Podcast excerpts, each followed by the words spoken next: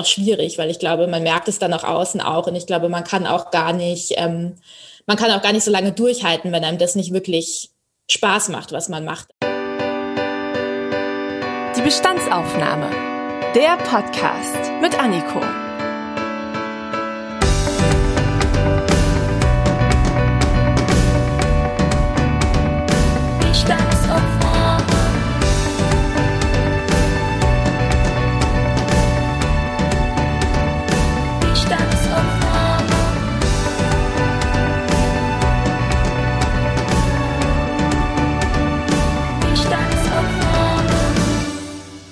Herzlich willkommen zu einer neuen Podcast-Folge. Schön, dass ihr wieder zuhört. Wahrscheinlich gibt es diesmal ganz viele verschiedene Motivationen, genau diese Bestandsaufnahme anzuhören. Wie der Titel ja schon verrät, geht es heute um den Beruf des Bloggers bzw. Influencers. Und ich kann mir vorstellen, dass einige von euch perspektivisch sich so einen Job vorstellen könnten, zum Beispiel bei Instagram oder mit einem eigenen Blog. Aber sicher gibt es auch ein paar unter euch, die vor allem neugierig sind und Vorurteile bestätigt oder widerlegt haben wollen. Es soll ja schon relativ entspannt sein, so als Selbstständiger zu arbeiten und für das Testen eines Produkts soll ja so mancher Influencer unglaubliche Summen bekommen. Aber mit einer Community und einer großen Reichweite kommt natürlich auch Verantwortung hinzu. Und genau darüber, über die spaßigen und auch herausfordernden Seiten bei der Blogger-Influencer-Arbeit, spreche ich heute mit Katrin Heckmann. Seit 2013 schreibt sie auf ihrem Reiseblog Fräulein draußen über ihre Wandertrips in den verschiedensten Teilen der Welt und kann davon auch seit einigen Jahren leben. Oberflächlich betrachtet klingt das jetzt nach schön reisen und dafür auch noch bezahlt werden. Ob es wirklich so einfach ist, das frage ich Sie heute selbst. Hallo Katrin. Hallo, danke für die Einladung. Erzähl doch mal, ist das wirklich so easy? Du reist um die Welt und kriegst dafür auch noch Geld? Äh, ja und nein. Also letztendlich funktioniert es natürlich so, aber man wird natürlich nicht dafür äh, bezahlt, dass man einfach nur durch die Welt reist, sondern dafür, dass man darüber berichtet und dass äh, diese Berichte sozusagen in äh, ja, unter die Leute bringt. Und ähm, das braucht äh, ganz viel Arbeit und ganz viel Zeit und da hängt ganz viel dran. Und ähm, ja, deswegen ist es nicht ganz so einfach. Wir können ja am Anfang auch noch mal so eine kleine Bestandsaufnahme von den Begriffen machen. Also Bloggerin, Influencerin. Als was würdest du dich denn jetzt selbst bezeichnen und gibt es da irgendwelche Unterschiede für dich? Ja, also das wird, ich habe so das Gefühl, gerade in den letzten Jahren irgendwie total über einen Kamm geschert. Also da sind dann plötzlich Influencer, Blogger und Blogger, Influencer und äh, alles durcheinander. Und natürlich gibt's ähm, schon Überschneidungen, aber auch Unterschiede. Und ähm, Blog, also ich bin ganz klar Bloggerin letztendlich, weil der Blog einfach mein Hauptkanal ist. Und ähm, das ist quasi meine eigene Webseite. Da äh, schreibe ich über Themen, da bereite ich Inhalte auf und das gehört alles mir und das ist so meine Plattform. Und natürlich habe ich auch Instagram und Facebook und so weiter. Und ähm, irgendwie hängt alles zusammen, aber ja, also der Blog ist ganz klar mein ähm, Hauptkanal, während äh, Influencer letztendlich einfach ähm, Meinungsmacher sind, die auf allen möglichen Kanälen aktiv ähm, sein können. Also das ist viel weiter gestreut letztendlich. Und ähm, ich glaube, man kann das so ganz vereinfacht vielleicht so ein bisschen ähm, sagen, dass Blogger eher mit Journalisten vergleichbar sind und ähm, Influencer vielleicht eher so mit Fotografen. Also einfach so von der Influencer sind einfach sehr, sehr visuell, sage ich mal. Das heißt nicht, dass die nicht auch irgendwie ja Inhalte wiedergeben oder sich Mühe geben mit ihren Texten oder so, aber das ist einfach so ein ja so kann man das, glaube ich, so ganz vereinfacht gesagt äh, vielleicht sich besser vorstellen. ja, ich finde, dass so dieser Begriff Influencer oft auch sehr negativ belastet ist. Ist das nur mein Eindruck? Nee, leider nicht. also, ähm, ich glaube, deswegen wehren sich auch gerade Blogger so immer mehr ähm, dagegen, Influencer genannt zu werden, weil ähm, ja, es gibt, ne, also es gibt natürlich ganz viele unterschiedliche Influencer, aber ich sage mal, das, was man so klassisch, wenn man den Begriff Influencer hört und gerade auch wenn man sich nicht wirklich damit auskennt, gerade wenn nur irgendwie in den Nachrichten über irgendwelche Influencer berichtet wird oder sowas, dann ist das so, da hat man so, weiß ich nicht, irgendwelche Leute im Kopf, die nichts können und irgendwelche Produkte in die Kamera halten und das war's und so, was halt überhaupt nicht stimmt. Aber ähm, ja, das ist halt, glaube ich, so die allgemeine, ähm, so wie das, so die allgemeine Auffassung und ähm, natürlich dann, es gibt ja auch immer mal wieder so negative Berichterstattung rund um Influencer, sei es irgendwie, ja, weiß ich nicht, das Thema Overtourism war letztes Jahr ganz groß und äh, da heißt es dann, die Influencer machen die Welt kaputt. Und es stimmt überhaupt nicht, weil es natürlich auch ganz viele coole Influencer gibt. Und ja, es ist einfach so ein riesiger Begriff. Da muss man halt hm. ja schon vorsichtig sein, wie man da in einen Topf schmeißt. Jetzt bist du ja Bloggerin. Wie ging das, wie ging das denn mit deinem Reiseblog los? Du wirst ja wahrscheinlich nicht gesagt haben, so, ich werde jetzt Bloggerin und damit verdiene ich jetzt Geld. Nee, also überhaupt nicht. Als ich damit angefangen habe, wusste ich auch noch gar nicht, dass man damit Geld verdienen kann. Also das war mir irgendwie gar nicht klar. Und ähm, das ging damals, also 2013 habe ich meinen Blog gegründet und da ging das gerade, ich meine, ja, gerade so ein bisschen los, dass, ähm, also Blogger gab es natürlich schon vorher, ähm, aber da ging das gerade so ein bisschen los, dass äh, man damit Geld verdienen konnte und dass Leute begonnen haben, Wege zu finden, damit Geld zu verdienen und auch Marken oder ja, Marketingabteilungen von was auch immer für Firmen ähm, langsam gemerkt haben, dass es vielleicht sich lohnt, da zu investieren. Ich kannte damals auch Blogs an sich ehrlich gesagt noch gar nicht. Also ich habe den Blog gegründet, das war damals meine erste Soloreise und ähm, ich habe dann so ein bisschen recherchiert äh, und bin dann auf andere Blogs gestoßen und dachte mir, ah, das ist ja cool, da kann man seine Geschichten teilen und seine Fotos teilen und irgendwie habe ich da Lust drauf und habe dann in so einer Nacht- und Nebelaktion diesen Blog gegründet, halt total schlecht irgendwie mit so einem selbstgemachten Logo und äh, keine Ahnung und habe dann einfach irgendwie ja drauf losgeschrieben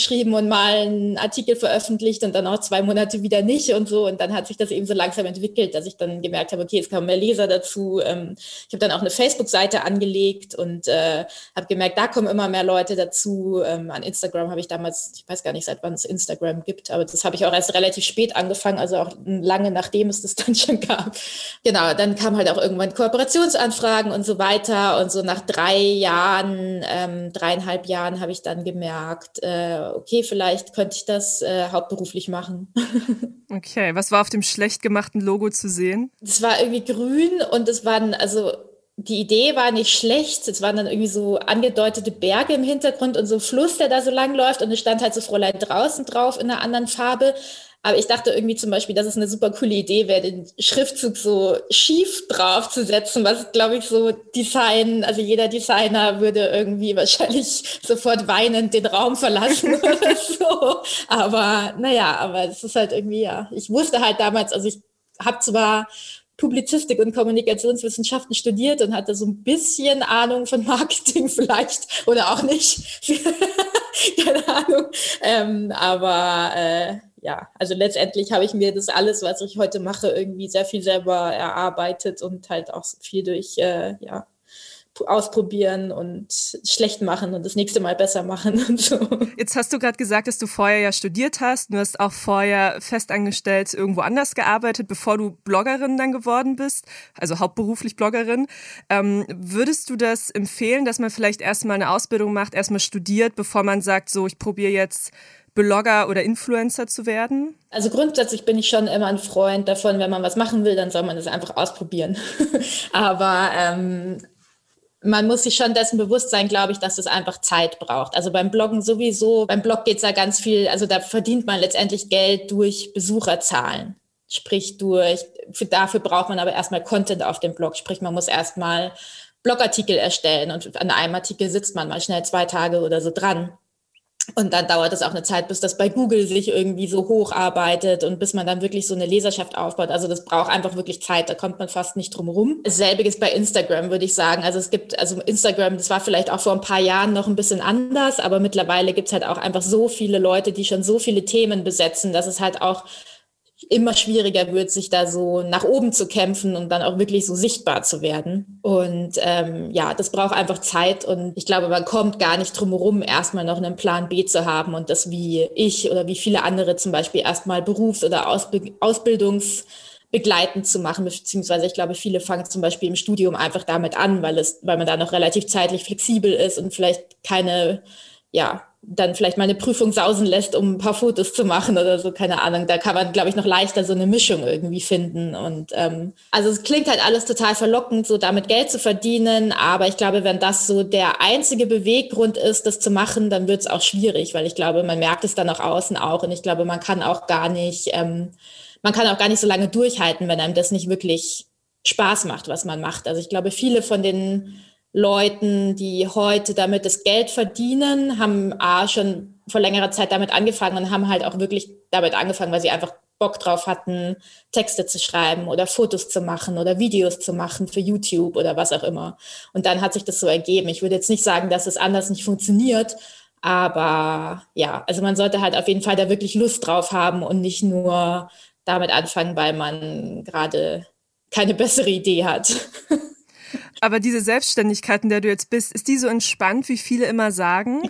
Ich glaube, Selbstständigkeit ist nie entspannt. Also was natürlich entspannt ist und was ich auch einfach ich total gerne mag, das ist aber vielleicht auch gar nicht für jeden was, ist einfach diese freie Zeiteinteilung und dass man halt wirklich ja, einfach machen kann, was man will letztendlich. Natürlich muss man immer gucken, dass man seine Arbeit erledigt und seine, seine Ziele irgendwie erreicht, was auch immer das dann sein mag und so. Aber, ähm, aber natürlich ähm, gibt es auch oft einen großen Druck, gerade am Anfang, so einfach, wo kommt das Geld her? Und es gibt auch viele Hürden, wie ja die, die ganze Steuergeschichte, mit der man sich beschäftigen muss. Und ja, da hängt einfach letztendlich ganz viel dran. Und ja, es ist bestimmt, ich glaube, das merken halt jetzt gerade auch in Corona irgendwie, in Corona-Zeiten viele, ähm, dass dieses die ganze Zeit von zu Hause arbeiten, ohne Team um einen herum, ohne irgendwie feste Strukturen und so weiter. Ich glaube, das ist nicht für jeden was. Also man muss das, glaube ich, schon ein bisschen können und auch mögen.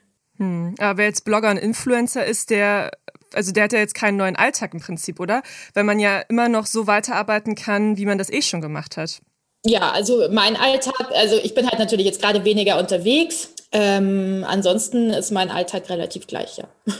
ich stelle mir es halt irgendwie, also es ist natürlich so eine, so eine, so eine Herausforderung als Selbstständiger. Ne? Es hat dann jetzt vielleicht irgendwie so kleinere Vorteile, weil sich im Alltag nicht so viel ändert, aber ähm, es ist ja auch ein Risiko, ne? Wenn man anfängt, dann kann es ja auch einfach passieren, das floppt total. Und was macht man dann? Also man kann ja dann schlecht sagen, ach, ich setze jetzt mal die Miete aus für ein paar Monate oder so. Hattest du da irgendwie Angst am Anfang?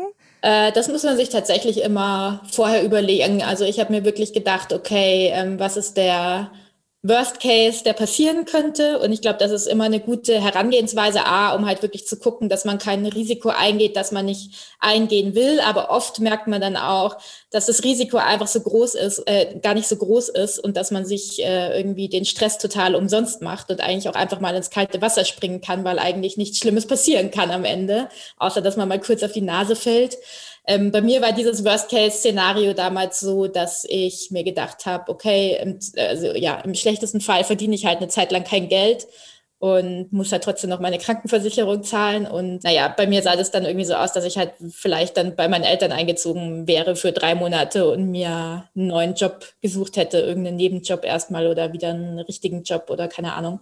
Und ähm, dann dachte ich mir, gut, da klar Cool finde ich das nicht. Also ich könnte mir was Besseres vorstellen, aber es ist auf jeden Fall äh, ein überschaubares Risiko und deswegen habe ich das auch einfach gemacht. Ich hatte halt auch wenig, relativ wenig Fixkosten. Klar, ich meine, wenn man irgendwie eine Familie hat und Kinder oder was auch immer, dann ist es nochmal was anderes, aber bei mir hat es einfach gepasst und deswegen dachte ich mir, es gibt eigentlich keinen Grund, das jetzt nicht zu versuchen, auch weil ich halt ja schon meine Ausbildung hatte und ein bisschen Berufserfahrung hatte und wusste, ich kann auch immer wieder einen Job finden irgendwo in dem Bereich, zumal ja auch alles, was ich jetzt mache, irgendwie ja auch viel mit Marketing und Content Creation und so weiter zu tun hat. Also ja, was ich vorher auch gemacht habe im Prinzip. Deswegen, ja.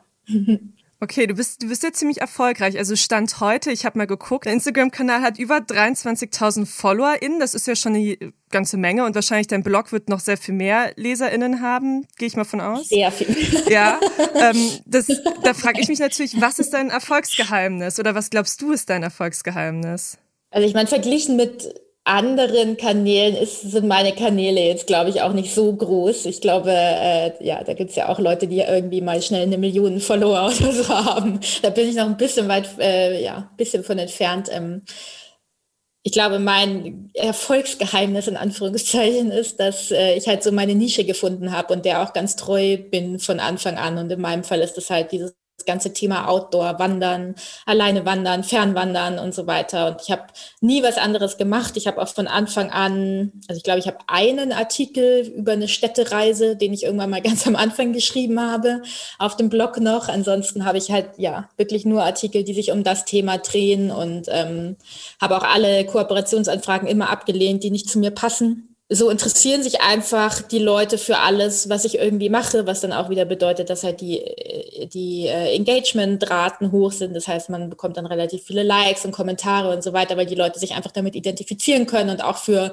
potenzielle Kooperationspartner ist es halt einfach gut, weil es so, man nennt es Streuverluste, ähm, sprich, also die bei mir wenig sind, sprich, ähm, man kann so sagen, mehr oder weniger 100 Prozent der Leute, wenn ich irgendwo wandern gehe und dafür bezahlt werde, die interessieren sich dann auch wirklich fürs Thema Wandern. Während das bei jemandem, der dann eine breitere Masse irgendwie anspricht, da interessieren sich, die haben dann vielleicht, keine Ahnung, 50.000 oder 100.000 Follower, aber dann interessieren sich vielleicht trotzdem nur 20.000 fürs Thema Wandern oder so. Wie viel kriegst du denn von deiner Community mit? Also kennst du die richtig? Kommentierst du viel mit denen oder schreibst du auch ganz viel mit denen oder hast du da auch eher Abstand? Äh, nee, also ich meine, es steckt ja, also soziale Medien, da steckt ja quasi das Sozial schon drin und das Coole daran ist ja auch gerade, dass man eben nicht so ja, nicht so wie jetzt zum Beispiel, wenn ich für eine Zeitung schreiben würde oder so. Das ist so, der Journalist ruft raus und es kommt aber eigentlich nicht zurück, außer schreibt mal jemand einen Leserbrief und äh, auf Social Media beziehungsweise auch auf Blogs ist es halt eine, ja, es geht einfach in beide Richtungen und dieser Austausch ist einfach zum einen der Grund, warum Leute, glaube ich, halt gerne auf Social Media unterwegs sind und auch gerne Blogs lesen, weil man halt auch mal eine Frage stellen kann oder einfach mal sagen kann, hey, cool oder auch hey, nicht so cool oder wie auch immer. Ja, also ich versuche da schon aktiv zu sein. Natürlich äh, kriegt man irgendwann auch mal mehr Nachrichten, als man irgendwie beantworten kann oder mehr Kommentare. Aber ich, ja, mir macht es auch Spaß und äh, ja. Mich interessiert dann total, ähm, hast du sozusagen eine private Katrin und eine Blogger-Katrin? wenn du da so beantwortest oder auch wenn du zum Beispiel so Sachen gerade auf den Social Media Kanälen teilst, ähm, da wird es ja auch Sachen geben, die du bewusst nicht teilst, weil sie dir vielleicht zu privat sind, oder? Ja, also ich teile total viel nicht. Ähm, also ich teile definitiv deutlich mehr nicht, als ich teile. Zum einen, weil ich halt eben wirklich wie gesagt, meiner Nische irgendwie treu bleiben will und ähm, dann nicht plötzlich anfangen will, über was anderes als Wandern zu erzählen, obwohl ich natürlich auch manchmal was anderes mache als Wandern oder Reisen oder draußen sein oder wie auch immer. Teile ich vielleicht mal in meiner Instagram Story oder sowas, aber ansonsten nicht wirklich.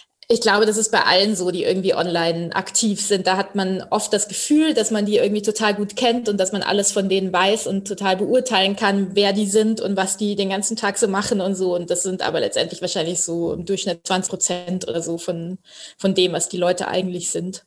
Ähm, ich glaube, das ist ganz normal und ich glaube, das ist auch irgendwie wichtig, da so eine gesunde Distanz zu wahren, so ein bisschen, weil man sich ja schon auch sehr ja, man gibt ja schon trotzdem relativ viel Preis und macht sich auch sehr angreifbar irgendwie dadurch, dass ja jeder irgendwie kommentieren kann, dass einem heute deine äh, Frisur nicht so gut gefällt und so.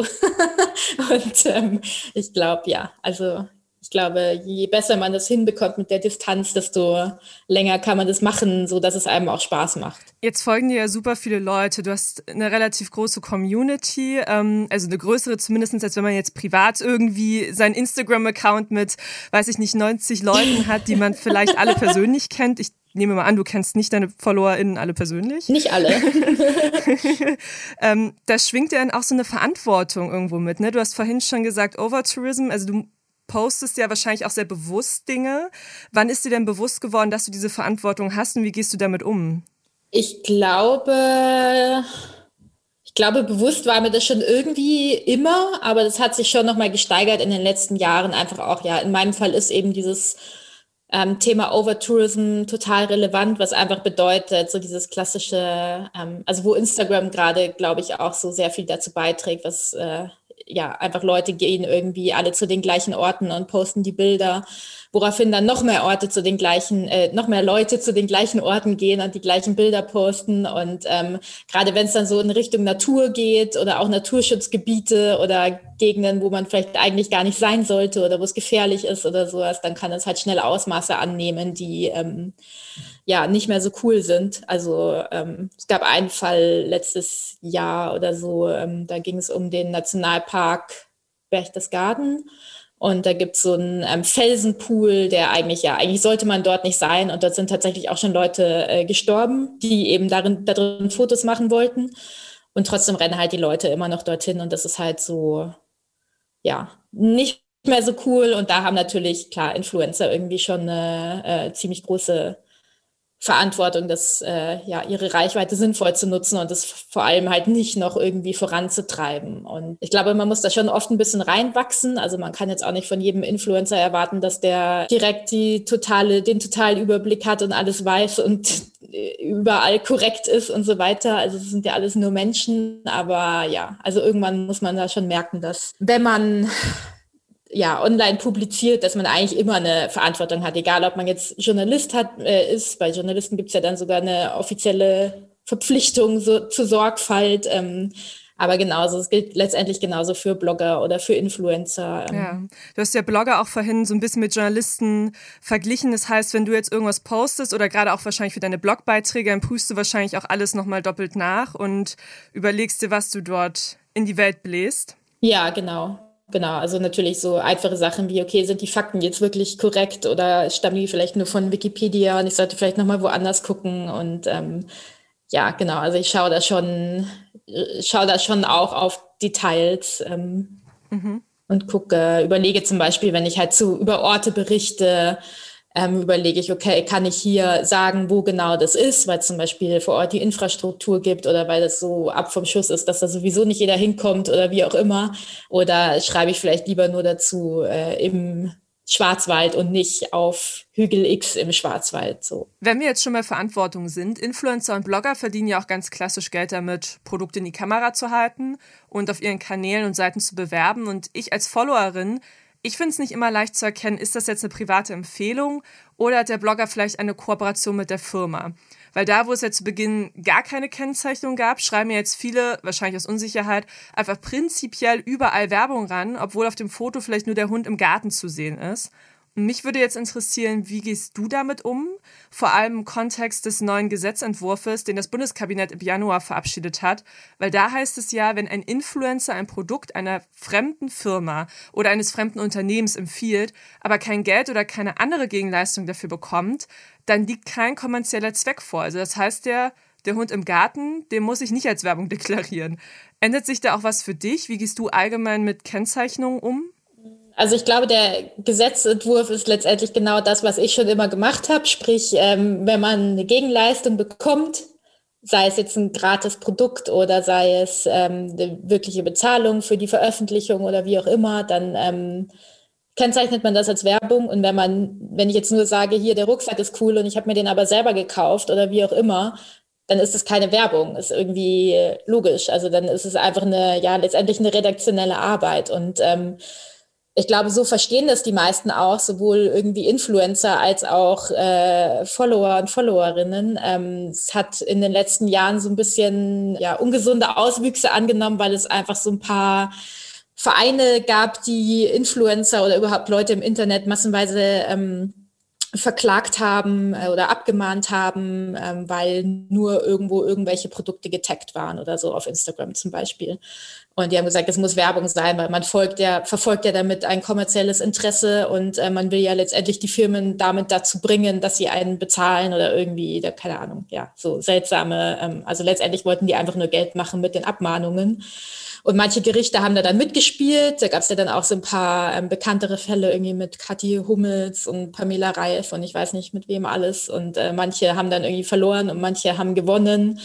Und ähm, viele Leute, gerade auch kleinere Influencer, die vielleicht nicht so viel Geld haben, da mal schnell ein Gerichtsverfahren zu bezahlen, ähm, dass sie dann im Zweifelsfall verlieren, die sind halt dazu übergegangen, einfach immer Werbung dazu zu schreiben oder dann so dieses typische Werbung weil Verlinkung oder sowas. Ich habe das nie gemacht. Ich habe mir gedacht, ja, ich keine Ahnung, ich mache einfach so weiter wie bisher und bin einfach ehrlich und korrekt. Und wenn es Werbung ist, dann ist es Werbung. Und wenn nicht, dann nicht. Und letztendlich weiß doch irgendwie jeder, was Werbung ist. Und genau, jetzt eben hoffentlich mit diesem Gesetzentwurf, der dann hoffentlich auch durchgeht, äh, hört es mal wieder auf. Weil das Problem ist ja, wenn alles, wie du sagst, als Werbung gekennzeichnet ist, dann wissen die FollowerInnen letztendlich noch weniger, was eigentlich Werbung ist und wofür dann irgendjemand bezahlt wurde oder nicht. Und glaube, dorthin zurückzugehen, dass man Werbung als Werbung kennzeichnet und keine Werbung nicht kennzeichnet ist, wäre cool.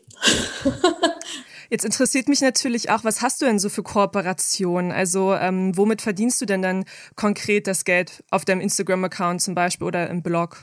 Ähm, also ich arbeite zum einen mit Tourismusämtern viel zusammen, sprich die laden mich dann zum Beispiel zum Wandern äh, in, in die Region ein und berichte darüber und werde dafür bezahlt. Oder weil ich ja viel Outdoor unterwegs bin, arbeite ich auch viel mit Ausrüstungsherstellern zusammen, sprich die Wanderschuhe herstellen oder Rucksäcke oder wie auch immer. Und ja, habe einfach die Produkte dabei und binde die in meine Kanäle ein und erzähle mal was drüber. Und genau, das sind so die zwei Hauptkategorien, die ich habe an Kooperationspartnern Partner. Daneben gibt es natürlich noch ähm, weitere Einkünfte, die man als Blogger und Influencer haben kann. Ich habe zum Beispiel ein Buch veröffentlicht letztes Jahr. Dann über den Blog kann man auch ein passives Einkommen generieren, so nennt man das, sprich zum Beispiel durch Produktempfehlungen, die dann auf äh, Online-Shops verlinkt sind, wo man eine Provision bekommt. Das funktioniert vor allem gut, wenn man eben auch wieder mehr Blogleser auf dem Blog hat, weil man dann auch mehr Leute hat, die auf den Link klicken und dann mehr Provision bekommt. Also es gibt auch, also wenn man wirklich einen großen Blog hat, dann kann man tatsächlich auch allein davon schon ganz gut leben, glaube ich. Ähm, die sind dann natürlich auch gekennzeichnet oder sollten gekennzeichnet sein als Affiliate-Link. Genau, dann mache ich auch mal solche Sachen wie ich schreibe Artikel für Magazine oder ich verkaufe Fotos. Also letztendlich hängt da, hängt da ganz viel dran und ähm, jeder Blogger und Influencer äh, sucht sich da, glaube ich, so ein bisschen, ja, so eine Mischung auch aus Ein Einkunftsströmen. Äh, heraus und guckt, was irgendwie passt. Und ich glaube eben jetzt auch mit Corona noch mehr, weil zum Beispiel gerade auch Blogger in meinem Bereich, sprich Reiseblogger, ähm, das Problem hatten, dass natürlich äh, die Besucher weggebrochen sind, weil plötzlich niemand mehr nach, weiß ich nicht, einer Whale-Watching-Tour in Australien gesucht hat oder so. Und da haben, glaube ich, auch noch mal ich und viele meiner Kollegen, beziehungsweise in meinem Fall ging es noch, weil ich eben mehr so dieses Thema Wandern als Reisen habe. Und das geht ja letztendlich überall. Aber viele von meinen Kollegen und Kolleginnen haben da, glaube ich, äh, ja noch mal gemerkt, dass sie vielleicht auch mal, weiß ich nicht, ein E-Book veröffentlichen sollten oder so. oder einen Shop aufmachen mit eigenen Produkten. Also das ist eigentlich das Coole auch irgendwie, auch wieder am Blog, dass man so seinen eigenen Kanal hat und da auch einen Shop integrieren kann oder ja, einfach darauf machen kann, was man will. Und ja, Instagram könnte rein theoretisch ja auch von heute auf morgen abgeschaltet werden, während äh, der Blog einem halt gehört und man den ja frei gestalten kann. Wenn du jetzt Produkte testest und du stellst jetzt fest, das Produkt ist eine Vollkatastrophe, schreibst du das dann auch? Oder postest das? Also ich hatte den Fall tatsächlich bisher noch nie, weil wenn ich Produkte teste, dann schaue ich vorher, dass die auch, also recherchiere ich so viel über die Produkte, dass ich weiß eigentlich, dass die gut sind, weil es ja in meinem Fall auch so ein bisschen, also ich würde jetzt nicht irgendwo einen Monat durch die Gegend wandern mit einem Zelt, äh, von dem ich nicht weiß, ob das jetzt regenwasserdicht ist oder nicht. Also das ist dann, hat dann bei mir noch mal eine andere Tragweite, während wenn ich irgendwie, weiß ich nicht, ein Shampoo teste oder sowas, dann ähm, wäre das natürlich was anderes. Da habe ich dann vielleicht nicht so schöne Haare für zwei, drei Tage, aber dann hält sich der Schaden ansonsten in Grenzen. Also deswegen hatte ich den Fall bisher noch nicht. Ansonsten würde ich natürlich nicht schreiben, dass äh, irgendwas total toll ist, wenn es nicht total toll ist, sondern dann wäre, glaube ich, meine Herangehensweise wirklich dann an die, an den Kooperationspartner heranzutreten und zu sagen, okay, ähm, irgendwas funktioniert hier nicht so ganz und dann einfach mit dem eine gemeinsame Lösung zu finden. Hast du denn auch schon irgendwelche schlechten oder schrägen Erfahrungen gesammelt? Also hast du auch schon mal so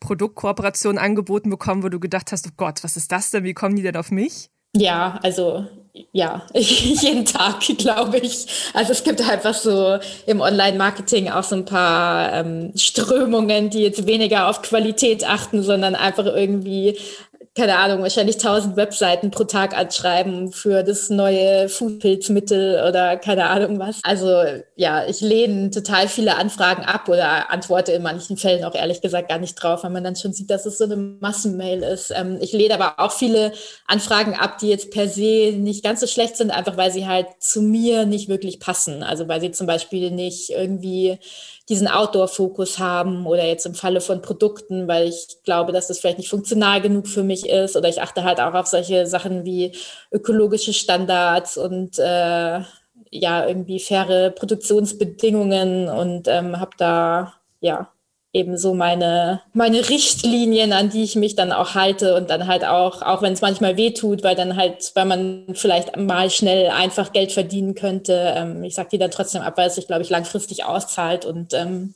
ja, weil die Leute auch so das Vertrauen in einen nicht verlieren. die einem folgen. Das heißt, ähm, so diese Testprodukte, die du dann bekommst, die sammeln sich bei dir nicht, weil es gar nicht so viele sind, oder? Weil bei so Beauty-YouTubern oder Beauty-Blogger oder Influencerinnen habe ich auch immer so ganz oft dieses Bild im Kopf. Die haben dann tausende Lippenstifte und diese ganzen Presseprodukte, die sie zugeschickt bekommen. Und da frage ich mich dann immer, okay, wie, wie nachhaltig ist das jetzt auch? Warum, also 30 Lippenstifte brauche ich die wirklich? Aber die Situation hast du dann wahrscheinlich gar nicht, oder? Nee, das ist jetzt auch so in meinem Bereich nicht so gang und gäbe. Ich glaube auch, weil halt viele so Produkte im Outdoor-Bereich doch relativ hochpreisig sind und selbst Hersteller, die mal eben nicht schnell zu Tausenden irgendwie rausschicken. Ja, aber ich gucke sowieso, also ich mache jetzt auch nicht so, ja, ich krieg schon oft Anfragen, so hier, wir schicken dir unser paar Socken zu, ähm, kannst du das testen oder so, aber das mache ich dann auch nicht. Also ich schaue halt auch wirklich, dass ich Kooperationen bekomme, die mir auch irgendwie Spaß machen und die sich irgendwie für beide Seiten lohnen. Und das sind dann zum Beispiel oft auch äh, so längerfristige Geschichten, was dann schon fast so in Richtung Markenbotschafter geht, wo ich dann ähm, ja wirklich äh, über einen längeren Zeitraum irgendwie Produkte dabei habe und mit der Firma zusammenarbeite. Und ähm, ja, also ich habe nicht viele Sachen und äh, will auch gar nicht so viele Sachen um mich herum haben. Ja, gerade beim Reisen ist das wahrscheinlich auch unpraktisch, ne, wenn man dann so viel Zeug ja, dabei hat. Ja, eben. Ich kaufe mir auch nach wie vor immer noch viele Sachen selber, weil ich einfach, also A, weil ich sowieso nicht die ganze Zeit Werbung machen will und auch, weil ich ja vielleicht dann Lust auf dieses eine Produkt habe und mir das dann einfach kaufe sozusagen. Das heißt, du würdest jetzt niemals eine Firma anschreiben und sagen, hey, ich finde das Produkt cool, könnt ihr mir das mal zuschicken? Mache ich ganz selten. Also nur, wenn ich wirklich was brauche und weiß, okay, die würden mir das bestimmt irgendwie schicken und ich kann das auch irgendwie cool einbinden und so, aber ähm, ja, nee, sehr selten. Okay. Und wie machst du es jetzt während Corona? Weil du wirst jetzt wahrscheinlich weniger reisen. Das heißt, du kannst dann weniger testen, weniger von Wanderwegen und sowas berichten. Wie gleichst du das aus? Also es werden schon, wurden und werden bei mir auch so ein paar Kooperationen abgesagt oder verschoben aktuell, einfach weil es halt selbst ja innerhalb Deutschlands ja aktuell, jetzt gerade wäre ich zum Beispiel äh, zum Langlaufen in den Alpen und so weiter. Also das äh, funktioniert jetzt gerade nicht so gut, aber ähm, ja, ich also grundsätzlich so, was das Finanzielle angeht, schaue ich sowieso, dass ich immer weiter vorausplane, weil ja meine, äh, ja, weil es sowieso immer mal Höhen und Tiefen gibt und im Sommer zum Beispiel, wenn ich viel in Deutschland wandern gehen kann für Kooperationen oder so, dann verdiene ich relativ viel. Und im Winter zum Beispiel verdiene ich automatisch sowieso ein bisschen weniger. Und ja, ansonsten so bisher konnte ich aber relativ viel wie geplant umsetzen, eben weil ich auch viel mit Ausrüstungsherstellern zusammenarbeite. Und ähm, ja, wandern gehen geht ja immer noch und laufen und Radfahren und so weiter halt in einem kleineren Radius und ein bisschen anders. Und ähm, ja. Konntest du denn irgendwie beobachten, dass du jetzt mehr LeserInnen hast oder mehr FollowerInnen, weil ja jetzt zwangsläufig weniger Menschen reisen, also vielleicht Geschäftsreisen, die finden ja noch statt, aber ähm, ich kann ja jetzt zum Beispiel nicht irgendwie einen Urlaub spontan fahren, ne, wegen Corona. Gibt es jetzt mehr Leute, die jetzt zum Beispiel Wandern in Deutschland suchen und dann auf dich stoßen? Ja, also das, also ich glaube, Wandern war dieses Jahr tatsächlich Trendthema, was für mich natürlich auch irgendwie gut war. Auf der anderen Seite war ich, ja, war ich in den letzten Jahren relativ viel in der Welt unterwegs und relativ wenig in, in Deutschland und den Nachbarländern. Das heißt, ähm, ich habe relativ viel so zu reisen Reisezielen Content auf dem Blog, der jetzt auch nicht so gefragt war. Auf der anderen Seite haben dann so Sachen wie zum Beispiel Packlisten für Wanderungen und so weiter dann viel mehr ähm, Zugriffe bekommen. Oder ich habe zum Beispiel einen Artikel auf dem Blog, wo es äh, darum geht, was man tun kann, wenn die gekauften Wanderschuhe doch nicht so gut passen, wie man dachte. Und der ist irgendwie dieses Jahr total durch die Decke gegangen, weil ich glaube, alle Leute haben sich Wanderschuhe irgendwo Internet bestellt oder so, weil ja auch keine ähm, Geschäfte offen hatten. Und dann haben sie sich gedacht, oh, jetzt, äh, jetzt habe ich hier irgendwie die Blase, was mache ich jetzt? Und die sind dann so auf meinen Blog gekommen. Letztendlich hat sich nicht so sehr verändert, weil ja, ich habe Leser verloren und Leser gewonnen und ähm, ja. Und wann ist deine nächste Reise geplant? Hast du überhaupt schon eine geplant? nee. also ich habe schon Ideen im Kopf und so weiter, aber ähm, also ja, nee, planen tue ich jetzt aktuell nicht. Das macht, glaube ich, keinen Sinn. Okay, dann, dann noch ein erfreuliches Thema hinterher. Mich würde interessieren, ob du irgendwelche Vorbilder hast oder welchen, welchen ähm, Influencern oder Bloggern du selber folgst. Oh. Also ich folge natürlich schon vielen. Ich glaube, ich habe jetzt aber tatsächlich im Bereich Bloggen, Influenzen nicht so wirklich direkte Vorbilder. Aber wem folgst du? Wer sind so deine Lieblinge? Wenn du das verraten magst. ich überlege gerade.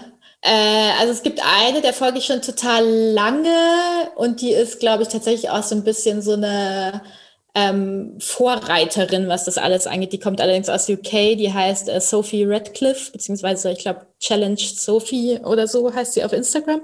Und ähm, ja, die gibt's einfach schon ewig. Also die begleitet mich sozusagen passiv irgendwie, seit ich mehr oder weniger diesen Blog ähm, gegründet habe. Ansonsten suche ich mir, glaube ich, auch viel, ins, also jetzt gar, ich suche mir nicht so viel Inspiration jetzt direkt bei Influencern oder so, sondern einfach bei allgemeinen Leuten, die ich im Internet finde. Also zum Beispiel ähm, Chris Burkhardt kennen wahrscheinlich relativ viele. Das ist so ein Outdoor-Naturfotograf ähm, aus den USA, der ja total cooler Typ einfach ist und also was seine Persönlichkeit angeht und auch seine, seine Arbeit und so weiter. Und ich glaube, ich suche mir da tatsächlich meine Inspiration so ein bisschen so ganz bunt zusammen. Du bist jetzt schon eine ganze Weile dabei. Würdest du denn mit deinem heutigen Wissen alles wieder so machen oder würdest du sogar vielleicht früher anfangen, hauptberuflich zu bloggen oder vielleicht sogar später? Ich glaube, ich würde eigentlich alles wieder genauso machen tatsächlich. Also weil ich würde vielleicht früher, ich hätte mir tatsächlich früher meinen Instagram-Kanal anlegen sollen. Ich habe mich irgendwie lange, ich habe mir irgendwie lange so gedacht, damals hat man auch so gedacht, ja, das braucht man nicht. Hm. und äh, ich meine, heute macht es mir auch Spaß, aber damals habe ich das ja auch noch nicht hauptberuflich gemacht und hatte sowieso immer ein Zeitproblem. Und ähm, ja, ich glaube, wenn ich damit ein bisschen früher angefangen hätte, dann hätte ich vielleicht heute irgendwie noch ein paar mehr Follower oder sowas, weil es einfach, ja, als es noch nicht so viele Leute gab, also ich meine, ich mache das jetzt auch schon seit, ich glaube, seit 2016 habe ich, äh, befülle ich den Kanal sozusagen regelmäßiger. Also ist jetzt auch schon eine Weile her, aber so ein, zwei Jahre früher wäre wahrscheinlich gut gewesen klar habe ich nicht von Anfang an alles richtig gemacht, weil ich auch am Anfang ja überhaupt keine Ahnung davon hatte, aber äh, das gehört irgendwie auch dazu. Machst du denn die Fotos auf Instagram auch alle selber oder hast du da irgendwie auch mal einen Fotografen irgendwie am Start? Die allermeisten mache ich selber. Also ich habe jetzt zum Beispiel, manchmal war ich auf Touren unterwegs mit einer befreundeten Bloggerin, die auch Fotografin ist und die sehen dann noch mal ein bisschen professioneller aus oder sowas, aber ich bin halt auch total viel einfach alleine unterwegs, ähm, auch über längere Zeit und ähm, bin, glaube ich, mittlerweile ganz gut darin geworden, so meine Kamera irgendwo auf einen Stein zu legen oder an den Ast zu hängen oder sowas und dann irgendwie die so auszurichten, ähm, ja, dass das dann mit Selbstauslöser und so weiter irgendwie einigermaßen passt. Aber ist das dann spezielle Technik? Weil es ist ja dann auch Gewicht, was du immer mit dir rumschleppen musst, oder? Ja, wobei ich das, also ich habe jetzt eine, also ich habe jetzt keine so mega riesige Spiegelreflexkamera, sondern so eine Systemkamera. Das heißt, die ist ein bisschen kleiner, aber schon mit Wechselobjektiven und so. Und das ist halt das, was ich irgendwie machen muss. Also ich hatte zum Beispiel auch auf meinen Fernwanderungen immer so einen kleinen Laptop dabei der dann auch mal schnell ein Kilo wiegt. Aber wenn ich halt irgendwie zwei, drei Monate unterwegs bin, dann muss ich zwischendurch auch mal arbeiten und es gehört halt dann in dem Moment einfach dazu. Und das sind dann halt irgendwie schon drei Kilo mehr oder so mit der ganzen Technik, aber ich versuche dafür dann den Rest meiner Ausrüstung irgendwie relativ spartanisch zu halten. Und ähm, wo arbeitest du denn dann? Wenn du jetzt im Wald wandern gehst, da wirst du ja kaum WLAN haben. Nee, das mache ich, da hätte ich dann auch keine Lust drauf, glaube ich, im Wald zu arbeiten. Aber äh, ich bin äh, zwischendurch dann auch mal in festen Unterkünften oder so, weil man muss ja, ja auch mal Wäsche waschen und duschen und äh, Akkus aufladen und solche Sachen. Und ähm, arbeite ich. Wobei ich das, Arbeit bedeutet dann auch nicht immer, dass ich dann direkt losblogge oder sowas. Also klar, ich mache dann irgendwie mal Social Media Posts, aber meine Blogartikel und so schreibe ich dann oft erst im Nachhinein. Aber es gibt ja auch immer so ein Grundrauschen, irgendwie E-Mails beantworten und äh, ja, solche Sachen. Und die muss ich halt von unterwegs auch mal machen. Okay, dann last but not least, bevor wir am Ende der Folge angekommen sind, wenn jetzt irgendjemand uns zuhört und sagt, wow, ich könnte mir das voll gut vorstellen, auf Instagram irgendwie zu posten oder einen Blog mir aufzubauen. Würdest du da irgendeinen Rat mitgeben? Worauf sollte man auf jeden Fall achten oder was ist vielleicht ganz, ganz wichtig? Mm, ja, also auf jeden Fall das, was ich vorher schon angesprochen habe, halt wirklich das zu machen, worauf man Lust hat und sich nicht zu sehr darauf zu versteifen, dass das irgendwie, dass man möglichst schnell möglichst viele Follower bekommt oder möglichst viel Geld verdient. Das macht einfach keinen Spaß und ich glaube, es funktioniert auch nicht, weil man dann irgendwann sich so versteift darauf und gar, ich glaube, gar nicht mehr so natürlich und authentisch und locker ähm, online sein kann, wie man es eigentlich sein müsste, um irgendwie cool rüberzukommen, glaube ich. Ansonsten ist es, glaube ich, wichtig, so seine Nische so ein bisschen zu finden und seinen eigenen Stil zu finden. Das heißt natürlich auch, dass man irgendwie, ja, viel ausprobieren muss, aber das ist ja auch total okay, gerade am Anfang, gerade auch wenn man noch jünger ist und vielleicht sowieso noch nicht weiß, was einem irgendwie letztendlich Spaß macht. Also wenn ich jetzt mit 18 meinen Blog gegründet hätte, dann wäre der, hätte der sich wahrscheinlich eher um Heavy Metal gedreht und nicht so viel um Wandern oder so. also ich, ist auch noch Raum für Veränderung immer da. Ähm, ähm, ja, aber ich glaube, das ist wichtig, weil ich glaube, je mehr Leute es gibt dort draußen, die irgendwie auf Instagram und so weiter unterwegs sind, desto, desto wichtiger ist es irgendwie so eine Nische zu haben. Ähm. Okay, also habt den Mut, probiert es aus und vor allem es zählt viel mehr der Spaß als das Geld. Diese Bestandsaufnahme ist jetzt zu Ende und ich bedanke mich bei dir, Katrin, für deine Offenheit und äh, dass du mir all diese Fragen beantwortet hast. Danke dir. Wie immer findet ihr mehr Informationen auf Instagram und in den Show Notes zu dieser Folge. Für alle unter euch, die jetzt ernsthaft über eine Influencer- oder Bloggerkarriere nachdenken, verlinke ich dort auch nochmal den Gesetzentwurf zur Transparenz im Internet. Dazu sei noch gesagt, bevor dieser Entwurf in Kraft tritt, muss er noch vom Bundesrat und dem Deutschen Bundestag besprochen werden. Also der Weg ist noch ein wenig länger. In den Shownotes findet ihr aber jetzt schon natürlich den Blog von Katrin und ihre Social Media Kanäle. Und mir bleibt nur noch zu sagen, wir hören uns beim nächsten Mal, wenn es wieder heißt, Zeit für eine Bestandsaufnahme.